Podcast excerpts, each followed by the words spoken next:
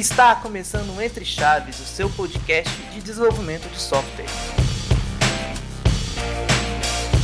Hoje nós vamos abordar um tema muito interessante, vamos falar sobre o que eu preciso para ser um desenvolvedor, né? contar um pouquinho das nossas experiências pessoais para entrar no mundo do desenvolvimento de software. A gente acredita que sejam habilidades importantes, desmitificar algumas coisas, né? Já vou ir falando, dando um pouco minha opinião, talvez seja é, um mito que é um, algo muito difícil, muito complicado, então vou falar um pouquinho disso. Meu nome é Chagas, tô aqui junto também do Luiz. Senta aí, Luiz. Tudo bom? É, o Chagas ele fez uma introdução muito boa, a gente vai falar um pouquinho de tudo isso. Vamos falar muito da figura do, do programador. A gente aqui também tá o, o André Maia. E aí, gente, beleza? Vou contribuir aqui minha segunda participação no, nesse podcast. E aí também temos aqui agora a Fernandinha. É, também estou aí para discutir um pouquinho aí do que, que precisa para ser um desenvolvedor, né? E estamos aqui também com a Paula. Pessoal, eu sou a Paula é, e aí já vamos começar a abordar esse assunto. Muito bem, né? Então, eu diria o velho deitado, primeiras coisas primeiro. Acho que seria legal a gente já, é, antes né, de falar sobre o que é um bom desenvolvedor, o que não é, contar um pouquinho das nossas experiências pessoais, né? Como que a gente acabou entrando nesse mundo do desenvolvimento que muitos gostam, alguns não gostam tanto. Então, deixar aberto aí para vocês poderem contar como que foi que esse início, né, principalmente do início da carreira profissional, trabalhando diretamente com código. Oh, vou contar meu caso então, né? É, então, eu fiz é, faculdade, minha graduação foi engenharia de controle e automação, né? E quando eu entrei, né, eu entrei pensando em programar robozinho, fazer fazer uns braços mecânicos, fazer um negócio, fazer automatização de tudo e tal. E aí, assim, no meio da, da faculdade, eu fui vendo que isso aí era um, era um mercado que é bem difícil de, de aparecer vaga, assim, não é uma coisa que é normal de, de aparecer. E aí eu fui começando a, a ver o que eu gostava, né, do, do curso, eu achava o curso bem legal, né, o que eu gostava mais ali, né. E aí eu acabei gostando bastante de, de programação ao longo aí da, da minha jornada na graduação e peguei o estágio, né? Estágio na DTI mesmo, né? E lá eu comecei realmente assim meio que do zero, né? Eu tinha programado na faculdade em C++, o que eu tinha feito lá era muito longe da, de fato da, da prática, né? Que a gente vai pegando linguagens que na época eu usava mais lá no, no estágio foi C Sharp e Java, né? E no início foi bem, foi bem desafiador porque eu tinha pouco pouco know-how aí das duas linguagens que eu estava mexendo, mas, no das contas, acho que foi bem legal, porque eu debrucei ali, ficava. Eu fazia um estágio que era de seis horas, né? Acabou que eu trabalhava umas 12 para compensar. É, então, no final das contas, ali no meu início foi bem hard work mesmo, e até eu pegar um pouco do jeito e, e aí comecei a gostar bastante. A partir do momento que eu comecei a pegar e consegui fazer uns refactorings, consegui fazer algumas coisas mais mais legais assim de, de, programação e aí eu fui apaixonando aí pela profissão. Acho que é um pouquinho aí, resumido da minha história. E você, Fernandinha, como é que foi seu início nesse mundo? Até parecido com o do André, eu, né, desde cedo eu sempre gostei da área de exatas, né? Eu gostava muito de matemática. E aí eu resolvi entrar na engenharia de controle e automação, basicamente assim, porque eu queria alguma engenharia, não sabia exatamente qual era mas fui em umas mostras de profissões e tudo mais, e gostei da controle de automação também. E entrei por causa disso, pelo mesmo motivo do André, né? De querer, nossa, vou automatizar as coisas, né? Vou fazer robô e tudo mais.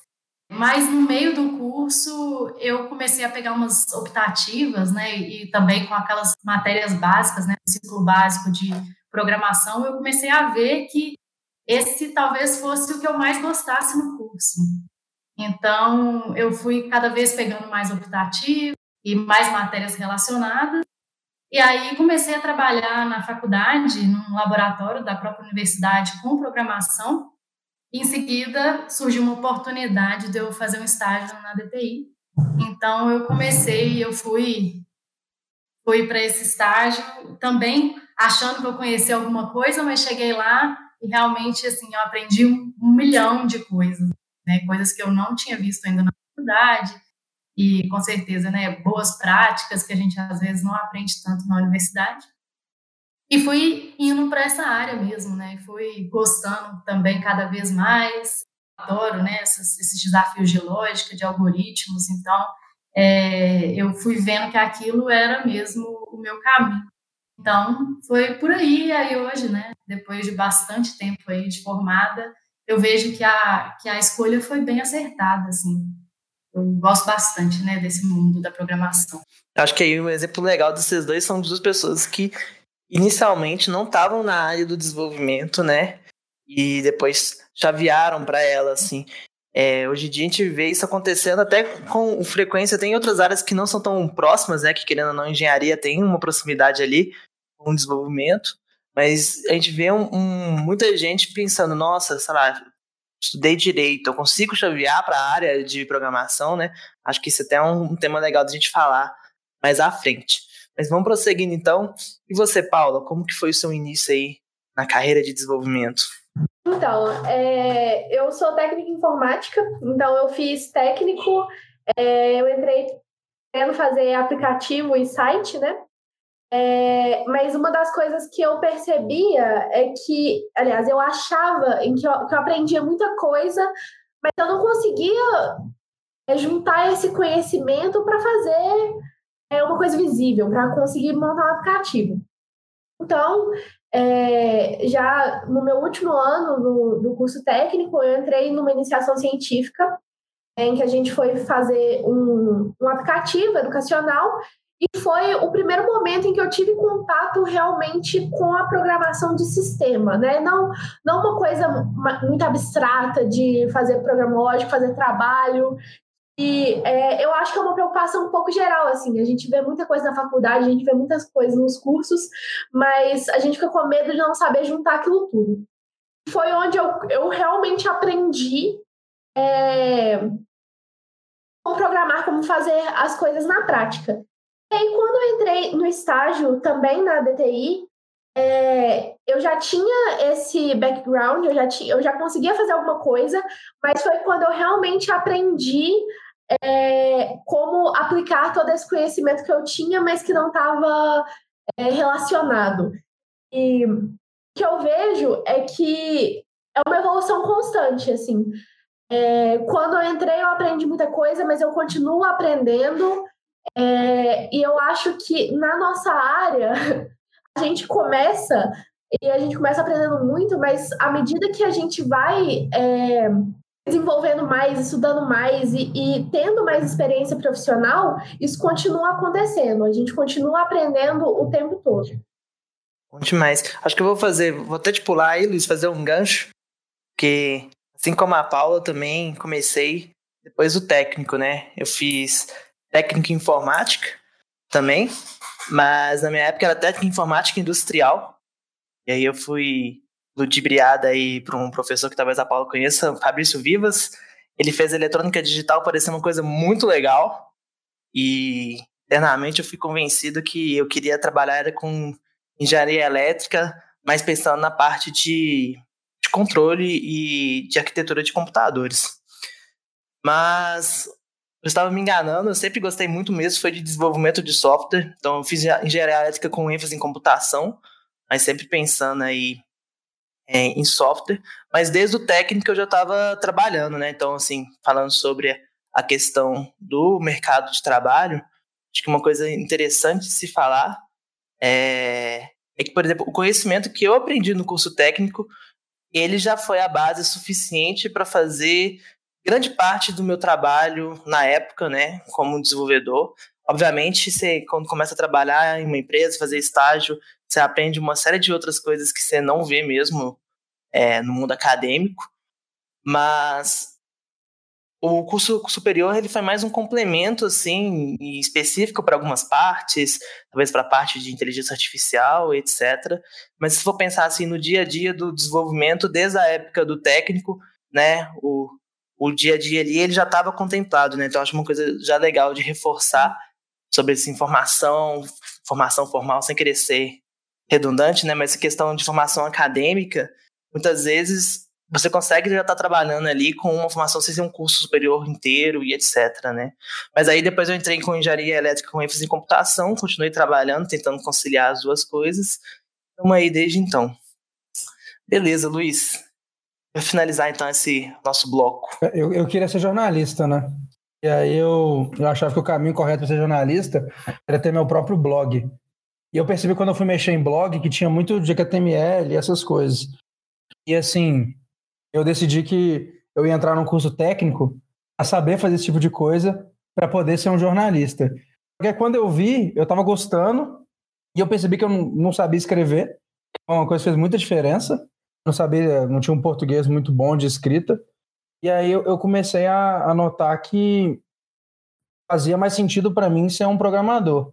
E meu pai, é, ele é, ele é programador antigo, então, assim, ele me incentivou muito. Eu lembro de um dia que ele levou um computador lá para casa para eu começar a fazer manutenção no computador. Essa é uma parte que eu não gostei muito. Inclusive, hardware, manutenção, eu nunca gostei muito. Eu entrei para trabalhar no suporte em laboratório, num, num grupo de, de, faculdades. Depois eu fui para dar suporte helpdesk padrão de, de grandes empresas. E lá do, do Helpdesk eu virei desenvolvedor e, e desde lá eu tô, trabalhando com desenvolvimento. E isso que você falou é muito verdade, Chagas. Eu fiz, eu fiz um técnico também, não informática industrial, mas informática gerencial. E acredito que não deva mudar tanta coisa, mas nesse, nesse curso o que eu aprendi é a base do meu dia a dia ainda, alimenta muito do que eu faço. Bom demais. Eu acho que contamos aqui um pouquinho sobre como foi a nossa nosso início, né? E seguindo nessa linha, quando vocês começaram a trabalhar com desenvolvimento de software, o que, que foi mais difícil? O que foi que chegou e você pensou assim, nossa, será que essa área é realmente para mim? Não é? E testou aí a nossa força de vontade. Quando eu estava como helpdesk, quando dava um problema, assim, eu mexia com algumas consultas, conseguia fazer algum ajuste em banco, mas quando dava um problema muito complexo, eu, eu tinha para quem recorrer, que era subir o chamado para o time de desenvolvimento.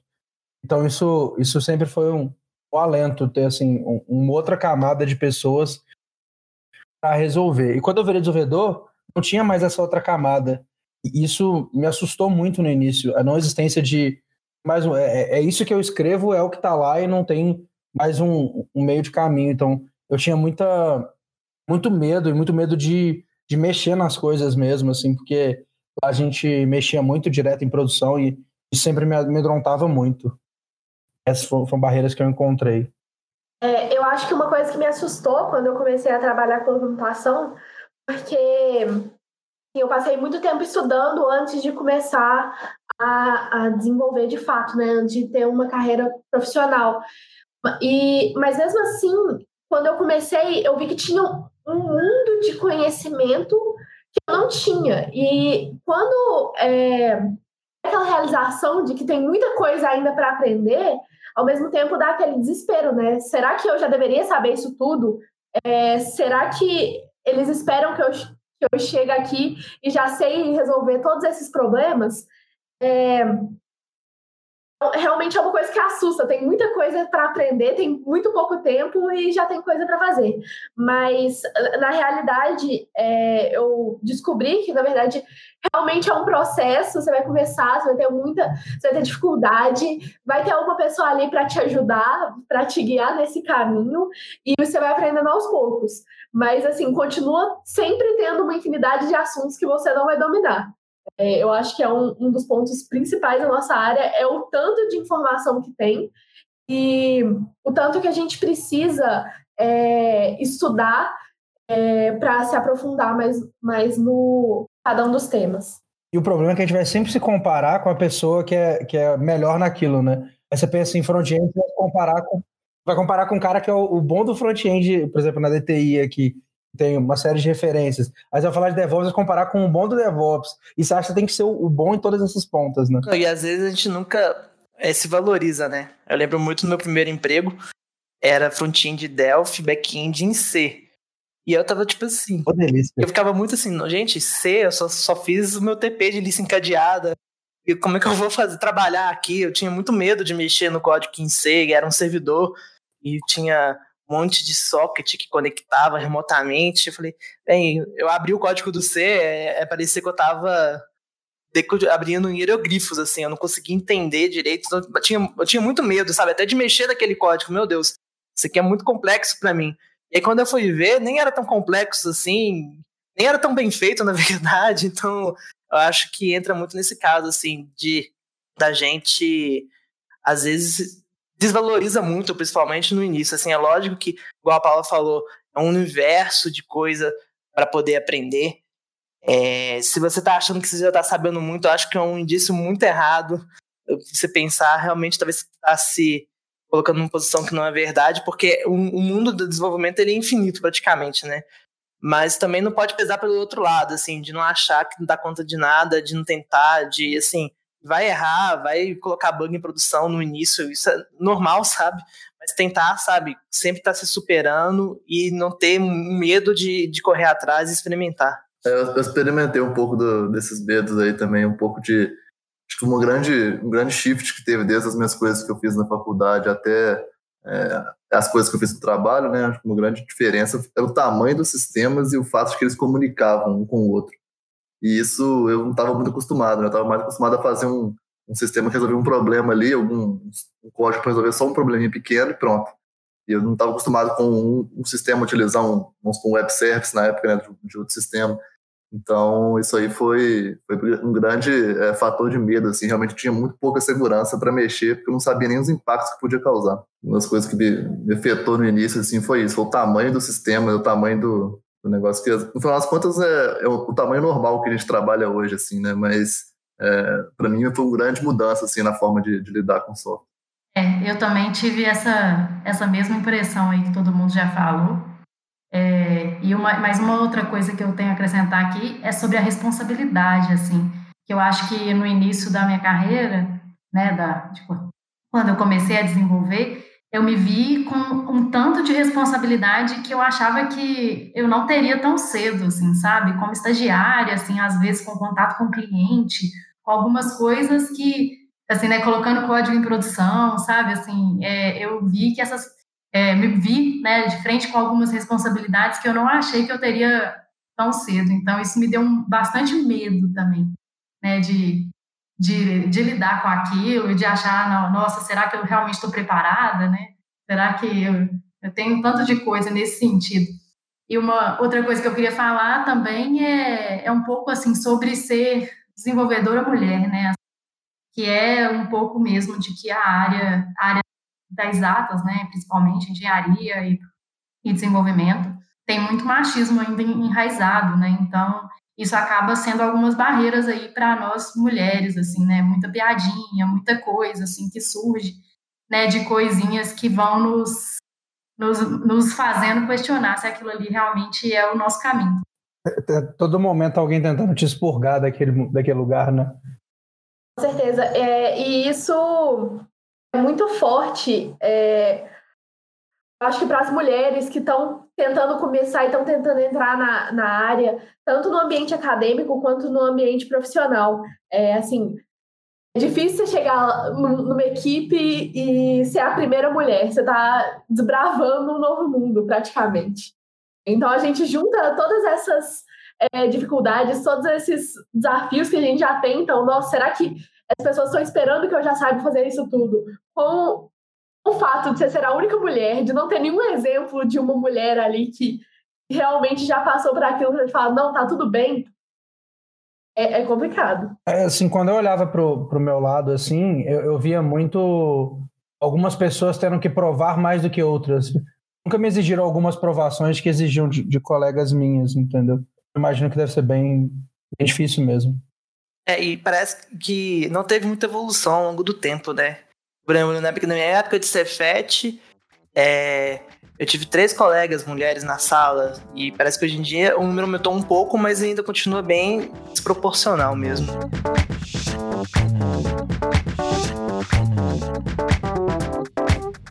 Fazendo um gancho com uma coisa que a Fernandinha falou também, que eu acho bem interessante, falou assim sobre lidar com o cliente, né? Acho que até já para desmitificar uma das coisas em relação à profissão, muita gente pensa, ah, não, vou trabalhar com, com programação que eu só tenho que mexer com computador, não tenho que lidar com pessoas. E talvez eu tinha muito essa impressão no início da, da minha carreira, e é um ledo engano, né? Se você for ver, lidar com pessoas é uma das coisas mais importantes no mundo do desenvolvimento de software. Seja pessoas por conta de relação com o cliente, seja pessoas para trabalhar na sua equipe, né? Ninguém faz software sozinho. É, aliás, tem gente que faz, mas ninguém vai fazer um grande software, ainda mais no ambiente empresarial, sozinho. Então, lidar com pessoas é um skill fundamental que a gente tem que estar tá evoluindo sim. É, não é só porque a gente trabalha diretamente com computadores que a gente vai estar tá vivenciando só máquinas. Antes, pelo contrário. É, isso é engraçado também, porque além dessa comunicação direta, desse, dessa interação com as outras pessoas, a gente ainda tem interação indireta com os usuários, né? É, uma coisa que a Fernanda também falou e que eu acho muito interessante é que quando a gente começa a desenvolver profissionalmente, o que a gente está fazendo tem consequências e é usado por pessoas reais. Então, toda vez que você publica alguma coisa em produção, aquele seu código está indo para pessoas que vão interagir com o seu sistema. E muitas vezes, vezes eles vão reclamar, eles vão falar assim: ah, talento, ah, eu não gostei desse botão aí, ah, não está funcionando do jeito que eu queria. É, isso é muito uma mudança muito interessante de quando você sai do ambiente acadêmico para o profissional, que antes era só o seu professor e o monitor que mexiam naquele código que você fez. Agora. Às vezes nem o professor, né? Exatamente. Agora você tem usuário, você tem o seu colega que vai ter que mexer no seu código, então seu código tem que estar tá bom, tem que estar tá entendível. É, vai ter o, próprio cliente para quem você está fazendo esse código, que também quer ele seja de algumas maneiras determinadas. Foi muito diferente para mim. Esse código você está desenvolvendo pode ir para uma, uma, outra empresa um dia e você não quer que a outra empresa olhe e fale: o que é isso aqui, variável A, variável B? O que está acontecendo aqui, né? Tem umas responsabilidades a mais. Em, outro, em relação até, a gente está agora falando um pouquinho sobre os mitos da profissão, né? Uma, um assunto aqui que eu queria trazer para discussão com vocês é programador tem que ser bom em matemática, porque eu vejo isso sendo uma barreira muito grande para pessoas, tipo assim, ah, não, não sou bom em matemática, eu não vou trabalhar com programação. E aí, dando a minha opinião, eu acho que isso é uma grande baboseira, porque se você for ver programação que você utiliza no, no dia a dia, você não precisa fazer uma, é, sei lá, equação, um, um cálculo, um Laplace para poder calcular, enfim.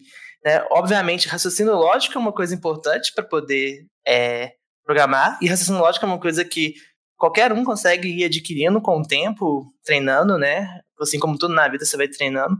Então, eu acho que o, a barreira da matemática, às vezes, faz com que várias pessoas tenham medo de trabalhar com programação, tirando casos muito específicos de alguém que está, sei lá, trabalhando com cálculo em GPU, trabalhando no engine, enfim, trabalhando com um motor de cálculo de, de máquinas de inteligência artificial, assim, são cenários bem específicos que você realmente vai ter que mexer com matemática, é, essa matemática aplicada, complicada, né? E lógica a gente já mexe no dia a dia, né? A gente já pensa várias coisas lógica, né?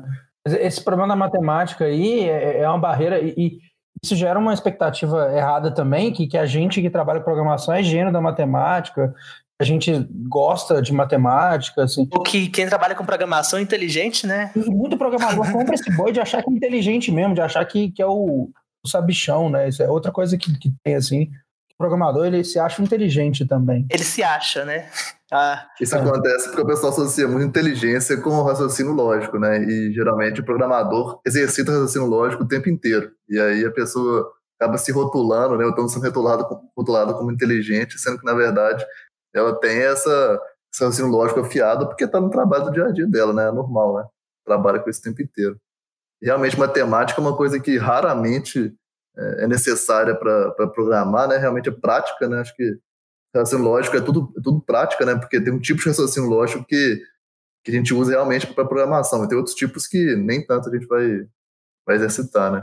Então, é, eu acho que a lógica ela é essencial porque a gente, a construção dos algoritmos né, que a gente usa, elas precisam de que você tenha um raciocínio lógico, mas eu concordo com o que vocês falam, né? Que ah, não necessariamente é, é que você precisa saber matemática, né? Isso realmente não precisa, mas Mas o raciocínio lógico, para mim, é, é, eu acho que é uma coisa essencial para que bons algoritmos sejam construídos e que a gente consiga sempre pensar simples, né? Eu acho que esse é também um, é um dos grandes desafios, assim, da, da, programação, a gente conseguir pensar simples, porque por muitas vezes a gente acha um problema lá e resolve né, de uma forma super ultra complexa e completamente difícil de alguém entender aquilo que a gente fez. Então, eu acho que a lógica de, ela é essencial para esse tipo de coisa, né? Para a gente conseguir resolver problemas de forma simples. Então, mas eu também concordo que não é, não é a matemática em si, né? Mas sim o raciocínio lógico que a gente tem que exercitar. Sim, é, e eu não estou dizendo que, tipo, para exercer a programação a gente não tem que estudar, né? É até uma área um pouco injusta, porque você fica desatualizado muito rápido né? Todo momento as coisas elas estão mudando, novas tecnologias, novos padrões. Daqui alguns padrões são muito antigos e continuam sendo aplicados, mas enfim, é muito fácil você ficar desatualizado e tem aquele sempre medo, será que eu já estou obsoleto para o mercado de trabalho? E acaba que é comum para todos os desenvolvedores aprenderem a serem autodidatas, a estarem se atualizando. Então, eu queria saber um pouquinho de vocês, como que vocês fazem para poder tá, né, aprendendo coisas novas, reforçando os seus pontos fortes, melhorando os pontos fracos. Como que vocês atuam nesse quesito do aprendizado? Bom, vou falar aqui então, é, da minha parte, né? Hoje eu acho que tá bem cada vez mais fácil também. À medida que vão aparecendo muito mais coisas para a gente estudar, acho que vão aparecendo também muitas mais formas de se aprender, né? Então hoje em dia acho que tem muitas, muitas formas de aprender. Eu particularmente gosto de de sempre estar tá lendo algum livro, né, assim, sobre algum tema, assim, é, muitas vezes, assim, muitos relacionados à programação diretamente, outros fo focados em gestão e outras coisas que eu também estou trabalhando muito no dia a dia. É, então, assim, eu gosto sempre de estar lendo um livro técnico, né, que não seja de história. É, gosto também de, de participar de, de alguns tipos de eventos que tem, tem a DTI, por exemplo, é, tech shots, é, apresentações, transferência de conhecimento, esse tipo de coisa que eu acho bem, bem, bem legal. É, sempre também estou lendo coisas sobre. Às vezes aparece alguma coisa, algum assunto no, no, dia a dia de trabalho, eu gosto de pegar aquilo lá, ler e aprofundar um pouco mais, né? E também passivamente, também recebo é, os feeds do, do Medium, que também é outra forma de, de aprendizado que eu pego para ler, né? Você seleciona, assim, pelo menos um ou dois aí do, do feed diário para poder dar uma lida. Então, acho que são, são, coisas legais que eu acho que eu uso para aprender. Uma das medidas que eu, que eu tomei para poder incentivar, aprender mais tecnologias, foi selecionar empregos que me possibilitem isso. Estar aqui na DTI foi parte disso, por exemplo. É, eu queria um lugar que incentivasse, que respirasse tecnologia e que tivesse essa troca de conhecimento constante. Porque não, não são todos os lugares que possibilitam isso. Aqui é um ambiente que, que tem isso, essa troca de conhecimento faz parte da essência do que a gente faz aqui. É, é, é guilda a todo lado, todos os temas, e conversar com essas pessoas e principalmente ouvir faz toda a diferença para você saber, às vezes, o básico para se um dia tiver com um problema daquele conseguir achar o caminho. É, participar de discussões, assim, de tipo assim, estar imerso na comunidade ali, pelo menos pescando o que está acontecendo, né? acho que é bastante importante para para ir realmente aprendendo ali de tabela algumas coisas. Principalmente livro e as discussões na comunidade. Uma coisa que eu costumo fazer também é se eu né, ouço algum termo que eu não sei, né, principalmente nessas discussões nas guildas, nos tech shots, ou até em cheques arquiteturais, né, que, são, que é um rito que a gente faz lá no mais técnico, se eu ouço um termo que eu não sei, aí eu, eu vou anotando, né, para depois pesquisar e dar uma olhada no que, que é aquilo. Então, eu acho que essas discussões são muito, muito ricas para o aprendizado, né? É, uma coisa que eu acho interessante sobre o aprendizado é que, principalmente pensando nas pessoas que estão começando a programar agora, no início é tudo muito difícil. Então, é, aprender a, o primeiro momento que você está aprendendo a programar, você está reaprendendo como pensar, quase. Então pode ser até meio estranho quando a gente fala que de todas as formas que a gente aprende assuntos novos dentro da computação, mas com o tempo vai ficando mais orgânico isso. Então a gente consegue aprender é, lendo livros sozinho, por artigos e também conversando com outras pessoas. É, esse é um recado para as pessoas que estão começando agora, para não ficarem desmotivados, porque o início ele é realmente mais difícil. É, eu, por exemplo, tinha, tenho, na verdade, muita dificuldade com um aprendizado mais formal, sabe? Tipo, um curso, alguma coisa desse tipo. E então, hoje em dia, por exemplo, eu devo ter vários cursos incompletos no DEMAI, nenhum finalizado. Você checando aqui, realmente não tem nenhum que eu fiz todas as aulas. Então, para mim, a forma que eu conseguia, que eu consigo mais aprender é tentando fazer. Então, é, começava, criava um projetinho, toscamente mesmo, e aí ia lendo documentação como se fosse uma enciclopédia, sabe? Pegava só, pegava um livro, lia só o capítulo que me interessava. Às vezes isso era bem ruim, porque eu perdia todo o contexto, entendia os trem errado, mas ia fazendo, assim. Aí, para mim, né, eu acho que isso é interessante a gente ver que a forma de aprendizado é muito subjetiva. Fazendo, mesmo que a primeira versão do meu programa seja um lixo do ponto de vista das boas práticas, é a forma com que eu mais consigo aprender. E eu vejo que, por exemplo, até hoje, é a forma que eu consigo absorver mais é, conhecimento. E sobre o início, uma coisa que eu tinha muito medo na hora de estar né, dedicando para aprender, aprender alguma coisa é: será que eu estou aprendendo, estou gastando esforço em aprender a tecnologia ou a linguagem correta? Será que eu deveria ir para o A ou para o B, né? Hoje em dia, quando a gente fala de desenvolvimento web, a galera fica muito, ah, será que eu aprendo React? Será que eu aprendo é, eu aprendo qualquer outro framework, Angular, e isso às vezes gera uma confusão, né? Porque tem um mundo de, de coisas para se aprender. Então, por exemplo, eu nunca fui muito bom de front-end, minha formação foi muito mais back-end. Quando eu comecei a querer aprender sobre front-end, eu vi assim, nossa, tem um negócio aqui legal que é bem parecido com o que eu já desenvolvo de front-end desktop para front-end web, é, que era um negócio chamava Flex, que nem existe mais hoje em dia, que era um, um framework da Adobe baseado no Flash, nosso falecido Flash. Você está desenvolvendo aplicações corporativas. Novinho isso aí, hein? Pois é. Não, na época era novidade. e aí eu fui. Não, inclusive, interessante você falar isso que ele vai ser descontinuado agora, dezembro de. Nossa, achei 2020 que isso, que isso é tinha acontecido cinco anos atrás. Eles vão enterrar, né? Mas eu lembro na época, tava tipo no vai, aí assim, ele precisava de ter uma ideia proprietária. Aí eu mandei um e-mail para Adobe, ô Adobe, eu sou um estudante, me dá essa essa ideia, por favor. Tipo assim, literalmente, eu abri meu e-mail, felipe@hotmail, mandei lá para dona Adobe. Eles me deram aqui com um monte de coisa, inclusive. Então aí a gente incentiva o aprendizado. Então aí já fica até uma dica, a gente sempre correr atrás. E foi e depois, né, que eu aprendi, mexi e vi que ninguém mais usava isso, bateu muito um sentimento de nossa, eu, eu desperdicei tempo da minha vida aprendendo essa tecnologia. Como que é isso, né? Como que vocês veem isso, gente? Nossa, me jogou direto para eu, eu, quando eu descobri que o Webforms não estava rolando mais. Eu tô assim, mas eu sou bom nisso. Por que, que vocês estão acabando com isso? Eu sei fazer isso aqui muito bem. É, dói muito. Só que eu acho que a gente tem que desaprender, é, a gente tem que aprender, na verdade, muito desapego na programação. Desapego a seu código, desapego a, a projeto.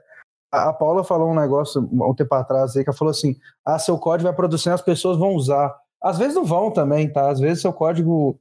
É, isso aconteceu mais em, em outros projetos que eu participei. Hoje a gente estrutura um processo para que isso não aconteça tanto, mas o código vem na, a ideia vem na cabeça de um, uma pessoa em cima da, da hierarquia e, e vai para o ar e ninguém usa, isso acontece, sabe?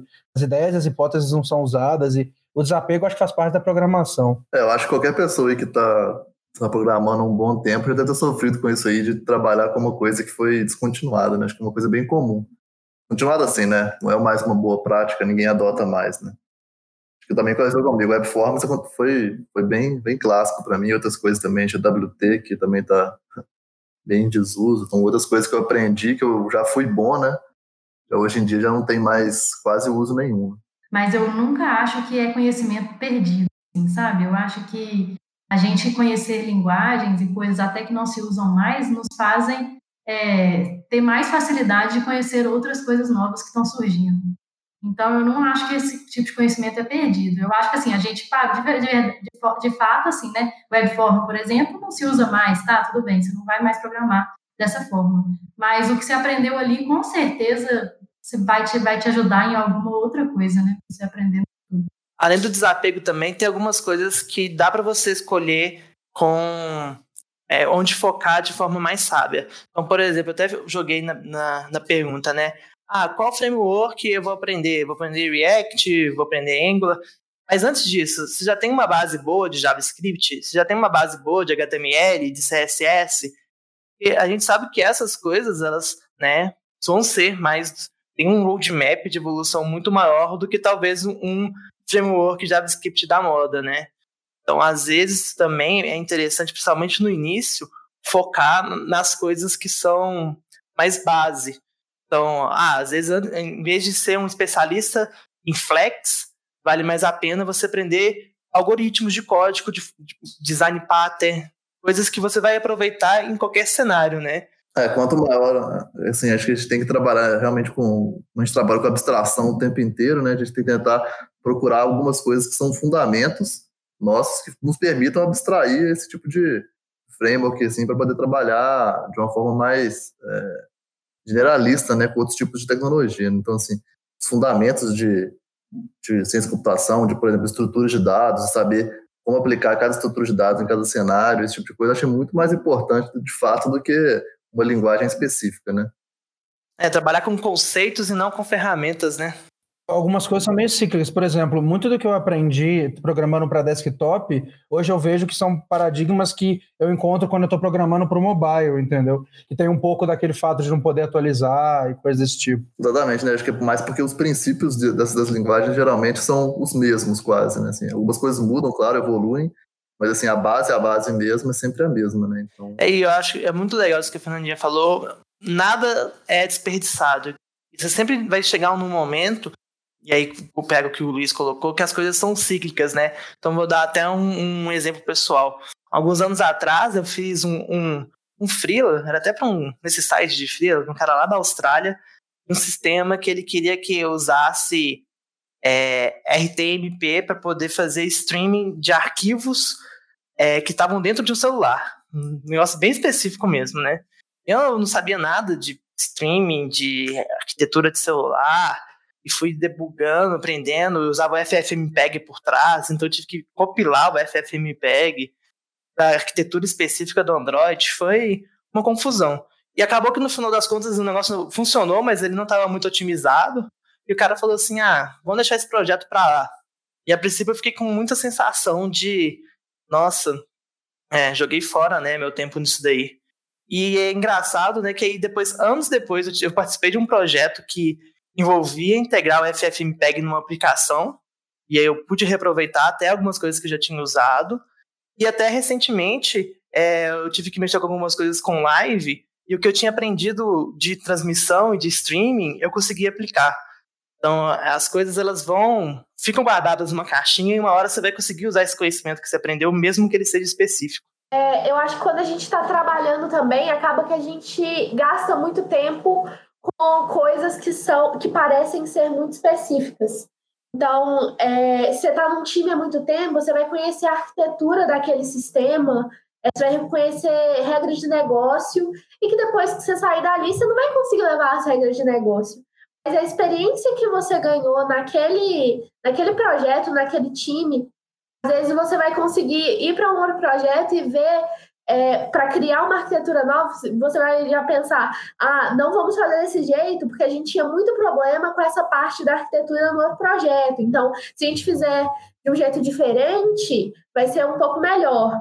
É, então, acho que é isso. Realmente, a gente consegue aplicar as nossas experiências para fazer melhor da próxima vez.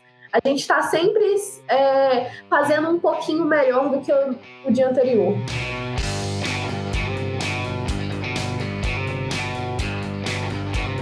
A gente está chegando para a parte final do nosso programa, gente, e eu queria encerrar com um bloco que a gente pudesse dar dicas para as pessoas que estão querendo entrar no mercado do desenvolvimento. Seja alguém que trabalhou com isso, ou uma pessoa que está querendo mudar de área. Quais são as dicas que vocês dão para essas entrevistas que as pessoas vão fazer? O que, que elas devem procurar estudar? Deve ter um portfólio? Não deve? Tem que ter um GitHub ou não? Ah, todos os meus projetos foram privados. Como que eu faço para mostrar que eu sou um bom desenvolvedor? É importante ser certificado? Não é? Então, vamos falar um pouquinho disso para a gente poder ajudar o pessoal que está querendo entrar nesse mundo. É, eu acho que tem algumas coisas que não podem faltar mesmo, assim, né? Que são é, algumas características como curiosidade, né? Ser uma pessoa curiosa, que você procura, né? Procura conhecer, né? Procura aprender. É, comprometimento, eu acho também que é uma coisa que não pode faltar, esforço, você estudar, ficar estudando o tempo todo, né? Você gostar daquilo, né? Gostar de ser desenvolvedor, gostar da, é, de, da programação, eu acho que isso é bem importante. É, ser uma pessoa mais colaborativa também, a gente já falou isso um pouco mais cedo, né, sobre comunicação, sobre trabalho em equipe. Eu acho que essas coisas não podem faltar, assim. Mas tem algumas coisas que eu considero que são diferenciais mesmo, assim, né? Que são coisas que quando você tem acaba tornando um pouco de diferencial.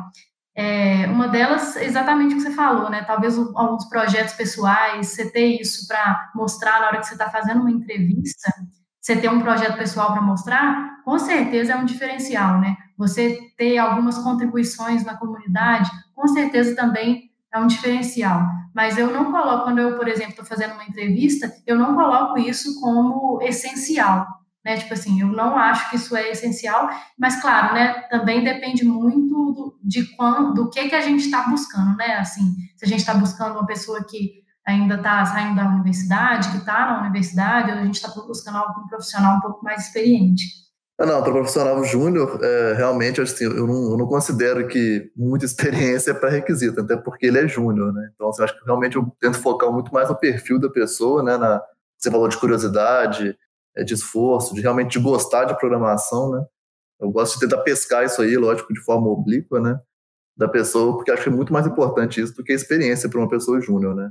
Agora, para vagas de pessoas mais sêniores, aí realmente é importante ter essa experiência e algum tipo de forma de materialização dela para ser apresentada na entrevista, né? É, você falou assim, pergunta de forma oblíqua, mas isso é uma pergunta que a pessoa tem bem clara para si. Eu gosto de programar, que vai ter é meio chato, né, às vezes. Então a pessoa tem que amar mesmo fazer aquilo. E é engraçado que eu já entrevistei, já, não teve só um caso, teve dois casos de pessoas que eu entrevistei de vagas para programação que eu perguntei isso de uma forma, não sei, acho que não foi diretamente, você gosta de programar, mas assim, a pessoa acabou soltando que ela não gostava muito. E para mim isso foi engraçado, porque eu estava fazendo uma vaga para desenvolvedor, né? Isso acontece. Já ouvi um eu odeio, tá? Acho que você, tô na sua frente. É, aí. É, aí você, você, ganhou de mim. É. é uma coisa também que eu até coloquei na pergunta, né, sobre certificado, né? No mundo de TI, é, existem N certificados. Eu acho que estudar para obter um certificado, o conhecimento que você vai adquirir, ele é sempre válido. E aí, colocando minha opinião pessoal, né? Tá, gente? Opinião do Chagas aqui. Eu acho que hoje em dia o certificado ele virou muito mais um, um comércio, uma questão das empresas lucrarem com isso, do que realmente algo para validar o conhecimento. Obviamente que tem alguns certificados que eles são muito difíceis de tirar, então se a pessoa tirou, ela realmente tem um conhecimento vasto nisso. Mas eu não gostaria de estar numa empresa que valoriza o certificado em si e não as pessoas. Então, eu recomendaria você muito mais você ter provas que você trabalhou com aquilo, projetos, ou conseguir conversar bem sobre a tecnologia, porque às vezes você sabe muito daquilo, mas você não consegue expressar que você sabe. Acontece o contrário também, né? De pessoas que não sabem se expressar melhor do que realmente tem o, o, o skill ali. Mas eu acho que é muito mais importante você se construir como um profissional mais completo do que é, buscar atrás de um certificado, respostinhas, e está muito relacionado também com a forma com que eu aprendo, né? Igual comentei para vocês, não, não, não, sou muito fã de um, um aprendizado mais formal, mas eu não iria buscar muito pelo caminho dos certificados, não, mas de tentar me completar como um profissional mesmo. É, eu concordo totalmente com você. Eu também não, não sou muito do, da turma do certificado, não. Compartilho da visão também. Assim, pode até, como você falou, né? Pode até fazer o curso, vai lá, mas eu acho mais, muito melhor a, a prática ali do que, de fato, a certificação. Né? O certificado, ele deveria vir de forma mais natural, né? É assim, a nossa está trabalhando com a AWS há seis anos, pode tirar o certificado porque eu sei o que vai estar tá lá, entendeu? Mas acaba que a gente estuda para o certificado como se fosse uma prova, a gente acaba muito desse conteúdo decorando como se fosse uma prova e esquecendo 10 minutos depois igual uma prova, entendeu? Porque em si ele é uma prova. Então ele vem mais desse esforço de prova do que um esforço de vivência mesmo, né?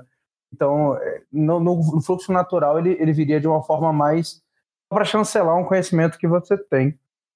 É, eu, eu vou discordar um pouco, não muito do que vocês falaram sobre gostar de programar, porque eu acho que a pessoa não precisa amar também, sabe? Acho que tem que ter uma, uma linha ali. Claro que tem pessoas que amam e as pessoas que amam, elas tendem até a, a renderem mais, estudarem mais. Mas eu acho que o gostar, ou conseguir fazer, ele às vezes tem, tem mais, mais valor do que amar aquilo de paixão, sabe? Em alguns momentos da minha carreira eu me vi numa encruzilhada que eu não estava amando, porque igual o Chagas falou, algumas vezes é chato mesmo. Fazendo uma coisa que é, é um pouco cansativa, um pouco um pouco chata, um processo ou um desenvolvimento específico, e você não deve se, se questionar tanto por isso, entendeu? Ou são duas da manhã e o sistema não está funcionando. É, ou, tipo tá assim, cara, é dormir, é o, o sexto evento né? num sábado, eu não quero ir, eu quero, sei lá, jogar Final Fantasy, entendeu? E, e tudo bem, sabe? Eu entendo, assim, né, o que vocês dizem, assim, claro que vai ter uma hora que o sistema vai estar fora do ar, você vai falar, poxa, eu queria estar dormindo, ou queria estar jogando videogame. Mas eu, eu sinto, assim, é, que eu acho também que é até um diferencial, esse negócio do desafio, sabe? De gostar do desafio e ver que você, no final das contas, daquele duas horas da manhã, você conseguiu resolver um negócio, para mim é super gratificante. Então, assim, é, eu, eu fico aí no, é, na opinião de que, de que gostar é uma das coisas importantes, assim. A, a grande dica que eu, que eu daria, assim, para finalizar é não, não, não se compare sempre com, com os melhores, entendeu? É, não, não fica olhando para o pessoal que está palestrando no, no TED ou nesse negócio, falando assim, nossa, eu nunca vou ser assim. É, porque isso daí pode só pesar contra você no dia a dia. Mas alguém com alguma dica? Acho que Paula, você não falou nesse bloco. Dica para entrevista é até uma coisa um pouco complicada, na verdade. Porque empresas diferentes querem coisas diferentes. E vai ter empresa que vai fazer uma coisa que eu não concordo, por exemplo, que vai pedir para que você resolva um probleminha lógico que, na verdade, o que você precisa é aplicar um algoritmo canônico, aplicar um Dijkstra lá, é, sendo que na vida real a gente vai usar isso muito pouco, assim como a matemática. E às vezes você gasta um tempão decorando várias soluções para vários problemas. Na vida real, se você precisasse, você ia procurar no Google. É, então, eu acho que é muito importante é, ter um repertório, assim, é, seja confiante naquilo que você está falando e também tenha consciência do que você sabe é, e do que você não sabe. Seja sincero, é, eu acho que vai valer muito mais porque às vezes mostrar que você tem um certificado que você é, só estudou para tirar e depois nunca não chegou a ter experiência com ele, ou é, por um algoritmo que você também nunca usou, mas que você sabe ele de cabeça, você vai conseguir resolver uma questão. Eu gostei dessa parte do seja sincero, porque numa entrevista normal você perguntar, né, pro, é, conhecimento em várias áreas. Você nem está esperando que ele domine todas as. Você pode falar de desenvolvimento mobile, você pode falar sobre APIs. E às vezes a pessoa, porque está sendo perguntada para aquilo, talvez se sinta na obrigação, ah, eu tenho que pelo menos saber um pouquinho disso, e falar, não, já trabalhei. E aí, normalmente o entrevistador vai querer aprofundar um pouco nesse, é, nesse cenário, e se isso não for uma verdade, às vezes vai poder perder uma oportunidade de trabalho por causa disso, né? Então, eu acho que é normal você falar assim: não, isso eu não sei, isso eu nunca mexi, isso eu só li artigo, até acho legal, isso eu queria aprender, mas nunca tive oportunidade, né? Então, é muito bom ir para esse caminho. Eu, eu, lembro da minha entrevista na, na DTI, me, me, falaram assim: não, nós estamos perguntando várias coisas aqui para ver se você encaixa algum da, alguma das posições disponíveis. É, também, às vezes, é assim, não é uma vaga que tem, tem três vagas, entendeu? E às vezes você se encaixa em uma delas, né? Até para você se encaixar melhor na, na vaga que vai te fazer mais sentido. É bom ser sincero mesmo. Bem lembrado. Criar uma expectativa sobre o que você sabe que não é real, que você não vai conseguir cumprir, é, pode ser ruim a longo prazo também. É, sem falar que honestidade é um valor que a gente tem que ter para a vida, né? é, tem essa parte aí do seu neto. É, tirando, falou, tem essa né? parte aí também. É, esqueci dessa parte aí. Assim, como a gente falou muito desse, é, desse episódio, a área da computação tem uma infinidade de assuntos. É inumano que uma pessoa seja tenha conhecimento de tudo, seja boa em tudo. Então, o entrevistador, ele espera que você não saiba, saiba algumas coisas, porque é impossível você saber tudo. Exatamente. Então, eu, eu acho que a gente deveria se arriscar mais, né, nesse sentido, assim, se candidatar às vezes mais para as vagas, porque às vezes a gente fica olhando, né, aquele tanto de requisito que a gente é desejável que a gente tenha, né, às vezes a gente não tem, mas está tudo bem também, né, a gente é, falar que a gente não sabe, igual vocês mencionaram, né, eu acho que a gente tem mesmo pessoas, né? É um conselho aí para as pessoas que estão começando a se arriscarem mesmo, a tentar botar a mão na massa, tentar aprender um pouco daquilo, conhecer as empresas, né? Que vocês estão se candidatando, que eu acho que isso também é um, é um diferencial. Né? É bem importante que a gente saiba onde a gente está querendo trabalhar. É, então, é isso aí. Acho que é isso, né, gente? Agradece aí a presença de todo mundo e até a próxima. Tchau, tchau, galera. Falou. Isso aí, pessoal. Falou. Obrigada.